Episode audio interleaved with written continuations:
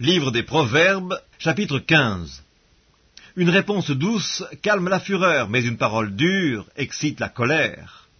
La langue des sages rend la science aimable, et la bouche des insensés répand la folie.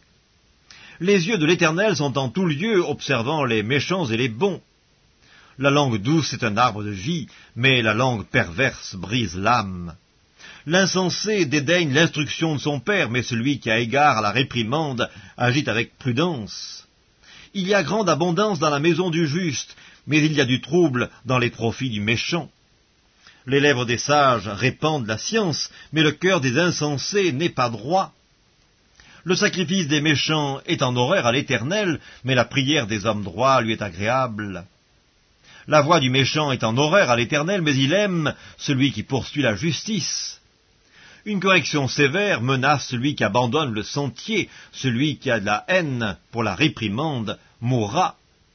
Le séjour des morts et l'abîme sont devant l'Éternel, combien plus les cœurs des fils de l'homme. Le moqueur n'aime pas qu'on le reprenne, il ne va point vers les sages.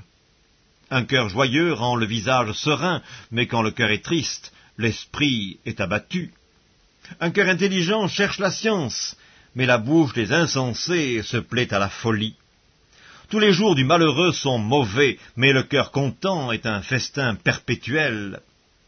Mieux vaut peu avec la crainte de l'Éternel qu'un grand trésor avec le trouble. Mieux vaut de l'herbe pour nourriture là où règne l'amour qu'un bœuf engraissé si la haine est là. Un homme violent excite des querelles, mais celui qui est lent à la colère apaise les disputes. Le chemin du paresseux est comme une haie d'épines, mais le sentier des hommes droits est aplani. Un fils sage fait la joie de son père, et un homme insensé méprise sa mère. La folie est une joie pour celui qui est dépourvu de sens, mais un homme intelligent va le droit chemin. Les projets échouent faute d'une assemblée qui délibère, mais ils réussissent quand il y a de nombreux conseillers. On éprouve de la joie à donner une réponse de sa bouche, et combien est agréable une parole dite à propos. Pour le sage, le sentier de la vie mène en haut, afin qu'il se détourne du séjour des morts qui est en bas. L'Éternel renverse la maison des orgueilleux, mais il a fermi les bornes de la veuve. Les pensées mauvaises sont en horreur à l'Éternel, mais les paroles agréables sont pures à ses yeux. Celui qui est de gain trouble sa maison, mais celui qui a de la haine pour les présents vivra. Le cœur du juste médite pour répondre, mais la bouche des méchants répand des méchancetés. L'Éternel s'éloigne des méchants, mais il écoute la prière des justes.